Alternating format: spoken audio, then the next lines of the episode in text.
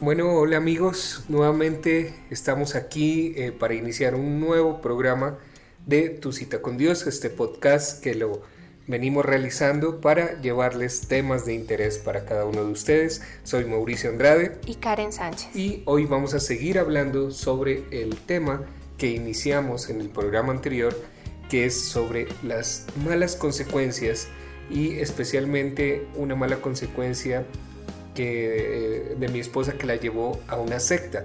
Y por eso queremos adentrarnos en este tema en eh, estos programas. Bueno, vamos a, continuar con la pregunta que quedó en el aire en el episodio anterior, en donde yo te preguntaba, esposa, cuáles son esos signos eh, que, que, a las personas como que les pueden llamar la atención, es decir, que les prohibían, que les permitían, cómo podían hacer algo, ¿sí? ¿Cuál era el procedimiento que ustedes tenían ahí al, interior, ¿no? Frente a la música, frente al cine, frente a los libros, frente a las prédicas, etcétera. O sea, cuéntanos, contextualízanos un poco sobre este mundo. Bueno, eh, una de las cosas que creo que nosotros debemos tener muy presente es quién lidera o quién está al frente de, de ese lugar donde nosotros estamos asistiendo, porque no todos los lugares son malos, no todas las personas que hablan de Dios o están allí eh, en una iglesia eh, son malas, ¿sí? Pero sí nosotros necesitamos evaluar. Mire que mm, es interesante lo que dice Primera de Juan 4.1. Amados, no creáis a todo espíritu, sino probad los espíritus para ver si son de Dios, porque muchos falsos profetas han salido al mundo. Entonces nos está hablando como de ¿no? del espíritu de las personas, ¿sí? de lo que hay dentro de las personas, como de la esencia de las personas. Y una característica muy fuerte de esos eh, líderes sectarios son ese, ese carácter narcisista de la personalidad, eh, son personas controladoras, son personas eh, que están siempre como por encima de, los demás, como ahogando a los demás y esas son unas características bien importantes a tener en cuenta.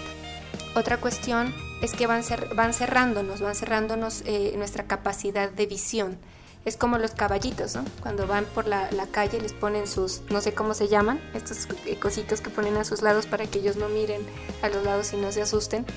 Eh, ellos empiezan a cerrar tu visión. Por ejemplo, a nosotros nos prohibían ver otras prédicas de, de, otros, de, predicadores distintos, leer libros eh, que estén por fuera de, lo que la secta pensaba. Eh, no podíamos, eh, por ejemplo, ir a un partido de fútbol, no podíamos pasar tiempo con, nuestros amigos. o sea, todo era tan limitado. Por ejemplo, en el contexto de la familia, a nosotros se nos se nos deterioró tanto la figura de nuestros padres porque según esta persona que lideraba esta secta, nuestros padres eh, eran eh, pues no eran unas personas frustradas, eran unas personas que no habían alcanzado eh, como el éxito, bueno, nos hablaban de tal manera que, que iban apartándonos de ellos, de tal manera que nosotros no eh, estábamos en nuestras familias, pero no hacíamos parte de ellos, porque no confiábamos en ellos, porque ellos no tenían la última palabra, porque nunca pedíamos consejo de ellos. O sea, para nosotros la primera y la última palabra siempre la tenía el líder de la secta. Entonces siempre te van cerrando, cerrando, cerrando la visión de tal manera que cuando tú te das cuenta, lo único que tú ves, lo único que tú escuchas y lo único que tú haces es lo que allí dentro te están diciendo y lo que el líder sectario te está hablando. Y bueno, ya dentro de, esa secta como tal, eh, ya adentrémonos a este punto. ¿Cómo, cómo despertaste? ¿Y, qué consecuencias trajo ese despertar? Porque podemos decir que estuviste, eh, digamos, como cegada, ¿no? Puesta como un manto. Y cuando uno entra a una secta, creo que tal vez es la mejor descripción, ¿no? Es cuando a uno le ponen un manto y uno no no mira para afuera, sino que mira su, lugar estrecho. ¿no? Eh, ¿Qué pasó? ¿Cómo despertaste y cómo te sentiste? ¿Cuál fue, ¿Cuáles fueron esas consecuencias? Creo que el mejor ejemplo es mm, que alguien viene y te, te vende a ti un reloj y te dice, mira, este es un Rolex. es un reloj súper costoso, súper fino, vale tantos millones, pero te lo estoy dejando a ti en, no sé, eh, en 800 dólares, ¿sí? Tú te pones feliz porque me estás dando a mí un, reloj de esos en ese precio, mejor dicho, tú estás feliz, te sientes orgulloso, lo muestras a todo mundo y sientes que eres privilegiado porque tú recibiste esa promoción, ¿sí? Pero cuando de pronto un experto viene y mira tu reloj y te dice, no, eso no es un Rolex, te, estafaron, eso no vale ni, ni 20 dólares. en ese momento tú despiertas y dices, ¿cómo así? O sea, yo perdí esa plata y yo todo este tiempo pensando que esto era un reloj original. Así, así pasa. ¿Cuántos años ahí adentro estuviste? Y yo estuve dentro, dentro de la secta 15 mm, años, creo, 15 años, donde yo pensaba que eso era lo máximo, ¿sí? que yo estaba en el mejor lugar, que tenía las mejores personas, los mejores pastores, entre comillas, ¿sí? Y, me sentía bien, ¿sí? Pero obviamente no me daba cuenta de todo lo que, lo que había detrás. Eh, cuando ya sale uno, es que empieza a atar cabos y a darse cuenta de muchas cosas que no vio. Pero cuando desperté, desperté en el momento en que esta persona, este líder sectario, empezó a tener eh, contacto con las con las, niñas, las profetas, y empezó a tener reuniones privadas con ellas. Y obviamente con esta mujer que, lo descrestaba, que fue la que llegó y le ayudó, digamos, en todo su, plan de, acercarse a, determinadas muchachas, de atraerlas hacia él para que él pudiera abusar de ellas. Y gracias a Dios a mí en ese grupo nunca me incluyeron, nunca estuve dentro de ese grupo, pero sí en algún momento me llamaron a una liberación, eh, entre comillas, una liberación que iban a orar por mí y en ese momento eh, se dio como eh, lo que, lo, que lo describió la, justicia en Colombia, actos sexuales abusivos. Gracias a Dios no, no hubo violación, no pasó a más, pero digamos que cada cosa de esas em, empezó a, llamar, a, despertarme poco a poco, aunque era muy difícil porque cada vez que yo quería darme cuenta de algo, aparecían las palabras que esta misma persona por años puso en mi mente. Era, no, no, no puedes tocar el manto del ungido, no puedes levantarte contra el ungido del Señor, em, no te dejes engañar por el diablo, porque si tú estás pensando mal del siervo es porque es el diablo engañándote. O sea, eh, eh, yo soy un padre espiritual y entonces un padre espiritual siempre hace lo correcto. Todo eso venía a mi mente. Yo, cuando yo pensaba que eso estaba mal, que cosas que yo veía y que cosas que me estaba intentando darme cuenta eh, venían a mi mente, todo lo que este hombre había puesto en mi cabeza, había lavado mi mente, eso, eso venía ahí. Pero hubo una, digamos, una escena que a mí me marcó mucho porque en, una tarde en un noticiero eh, pasaron la, la, noticia de este, no sé si se llama así, este Pedro de Jesús Miranda, creo que es el del, de la secta del 666, ¿sí? que se tatúan en la frente. Y entonces pasaron en las noticias toda la, la, cuestión esta de esta secta. Bueno, yo miré la noticia, no, no hubo mayor cosa. Y esa noche tuvimos que ir a una reunión de, de guerra espiritual allá donde nos reuníamos. Cuando estábamos todos reunidos orando como en un círculo, de repente yo abro mis ojos y veo a la mujer que, les digo eh, que siempre ha estado allí, eh, estuvo allí para ayudarle en todos sus, sus delitos, postrada a los pies de él, besándole los pies. ¿sí? Cuando yo vi esa imagen, a mí eso me, me impactó mucho porque yo dije, ¿cómo así? O sea, como así esta mujer se postra y le besa los pies? O sea, esto no está bien. Y entonces cuando el tipo se dio cuenta que, que algunos como que miramos mal el asunto, empezó a decir eh, que no nos dejemos engañar por el diablo, que ella lo que estaba viendo era Jesús y que ella estaba besando los pies de Jesús. O sea, que supuestamente él era Jesús, ¿sí? él siempre manejaba su, digamos, eh, su su léxico o su forma de hablar para decir cosas pero no decirlas. Y, de repente se levantó otra mujer y hizo lo mismo y la una le besaba un pie y la otra le besaba el otro pie y para mí fue terrible porque en ese momento se me pasó la noticia que vi en al mediodía en el almuerzo como de la secta esta y yo dije Dios mío, o sea, estamos mal, o sea, estamos equivocados, esto no está bien.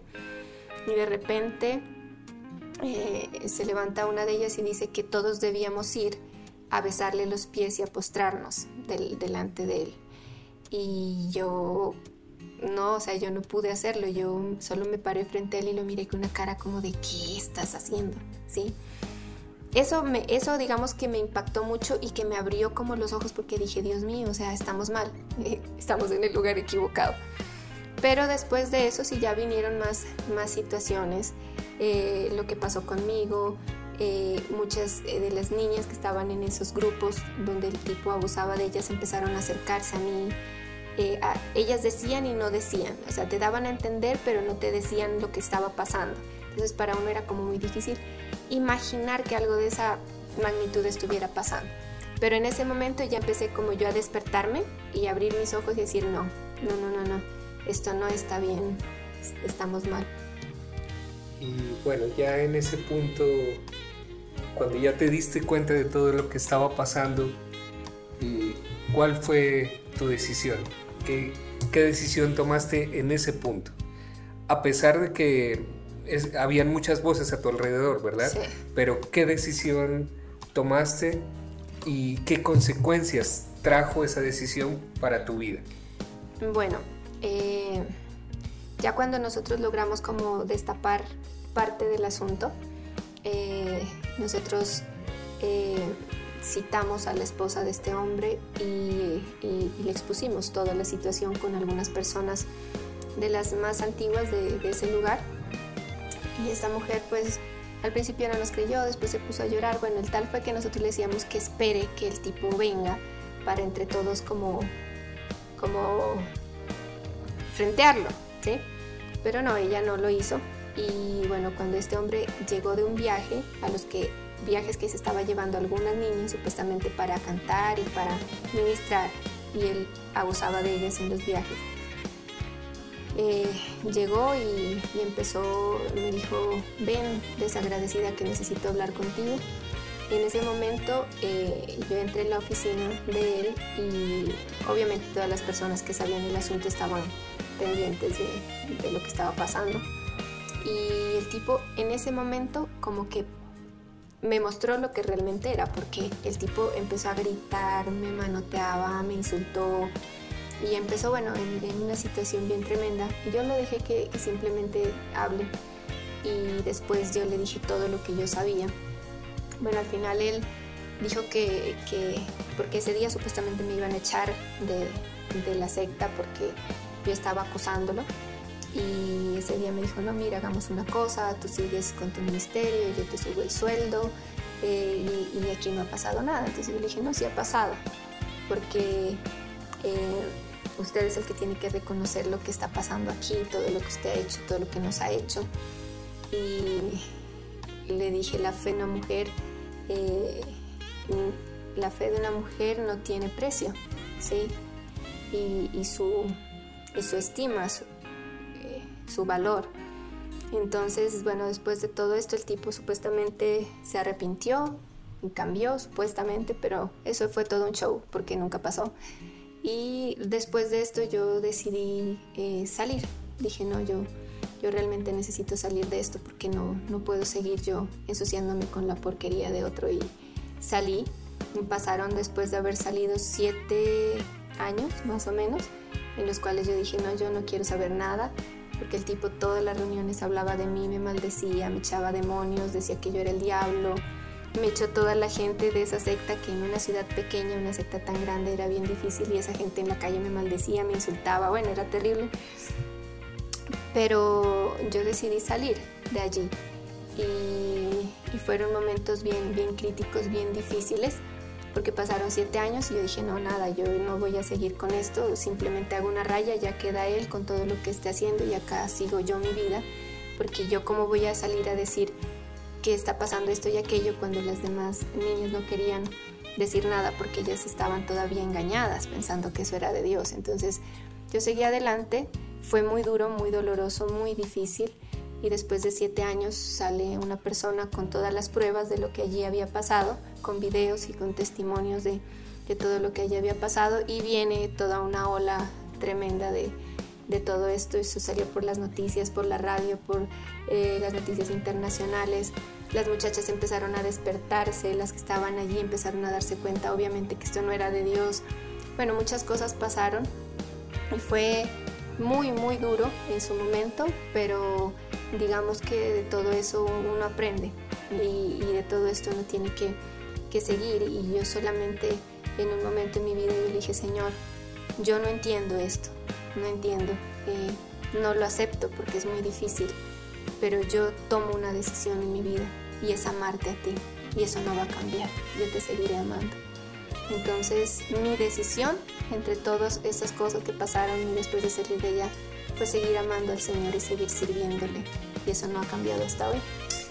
¿Cuál, ya para ir finalizando con este episodio, cuál sería el consejo, los consejos que tú puedes darle a alguien que esté dentro de, una secta que lógicamente no va a tener el nombre de secta, ¿sí? porque ninguna digamos secta, se presenta, como, secta. lógicamente, sino que va a tener un nombre de iglesia, de templo, de ministerio, etcétera. Pero realmente, ¿cuál sería el, consejo que tú podrías darle a las personas que están ahí? Eh, ya hablamos un poco de los signos de que, uno podría como, como eh, mirar y, darse cuenta de esta situación. Pero tú que lo viviste, que estuviste ahí adentro, eh, ¿cuál sería el consejo que le puedes dar a estas personas? Eh, Mateo 24:4 dice, respondiendo Jesús les dijo, mirad que nadie os engañe. Una de las cosas es que nosotros necesitamos estar despiertos, atentos. Mi primer consejo va para los padres, porque a veces pensamos que llevamos a nuestros hijos a la iglesia y allá que Dios les hable, allá que el pastor los enseñe, les enseñe, que allá el pastor los dirija, que allá el pastor los aconseje. No, señores, los primeros responsables de sus hijos son ustedes, nadie más. Y si usted está va a una iglesia, el primer pastor de sus hijos es usted, no el pastor de la iglesia. Entonces debemos hacernos responsables de nuestros hijos. No podemos soltar a nuestros hijos así como así. Necesitamos estar allí. Necesitamos entrar a los lugares que ellos entran. Si a usted, usted lleva a su hijo a una iglesia o a cualquier lugar que usted quiera ir, y le dicen es que usted aquí no puede entrar, solo puede entrar su hijo, yo le voy a decir, ¿por qué? Sí, yo voy, yo voy a entrar, yo soy su mamá, yo soy su papá. Segundo, si usted está en un lugar donde tienen las, tiene las características de, de todo lo que hemos estado hablando, yo lo único que puedo decirle es abra los ojos y mire cómo está su vida. Mire, porque muchas veces estamos en un contexto de manipulación y control impresionante donde la gente incluso ha perdido toda su, su, riqueza, su trabajo. Miren, yo en esta secta vi gente regalando sus casas, sus carros, quedándose en la calle, eh, cosas bien complejas. Y, y usted y yo necesitamos entender que debemos tener nuestros ojos abiertos y no dejar que nadie nos engañe necesitamos entender que si estamos en un mal lugar, sí hay forma de salir de allí, sí hay forma de decidir. Necesitamos pedirle al Señor que nos ayude, que nos quite esas vendas que están en nuestros ojos, pedirle al Señor que nos haga ver la verdad, pedirle al Señor que nos ayude a tomar decisiones sabias y apartarnos, salir, salir. Necesitamos salir de esos lugares. Nuestras vidas no se pueden reducir a lugares incorrectos, a personas incorrectas y no podemos quedar atados a malas decisiones. Lo único que puedo decirles ya para terminar es que sí hay algo más y hay algo mayor y hay algo mucho mejor después de esto. Muy bien, vamos a terminar orando para que las personas que no han recibido a Jesús, a Cristo en su corazón, eh, puedan tomar esta decisión en este momento. Los invito para que cierren sus ojos y le digan, Señor, te pido en este momento que entres en mi corazón. Te pido perdón por mis pecados y te entrego mi vida. Quiero, Señor Jesús, que seas tú guiándome en el resto de mi vida, Señor, guiando mis decisiones. Te pido que me perdones, que me laves con tu sangre preciosa porque quiero iniciar una nueva vida. Amén y amén. Muy bien, gracias por acompañarnos en este nuevo episodio. Queremos eh, que nos sigan eh, acompañando nuevamente en los próximos programas. Eh, la música que ustedes escuchan de fondo es del grupo Vida de nuestro gran amigo Andrés Pantoja. en los títulos de este podcast van a encontrar la página de YouTube de ellos y demás datos. Sí, gracias por bendecirnos con su música. También oramos por ellos en cada momento. Gracias por acompañarnos y nos vemos entonces en el próximo episodio. Chao pues.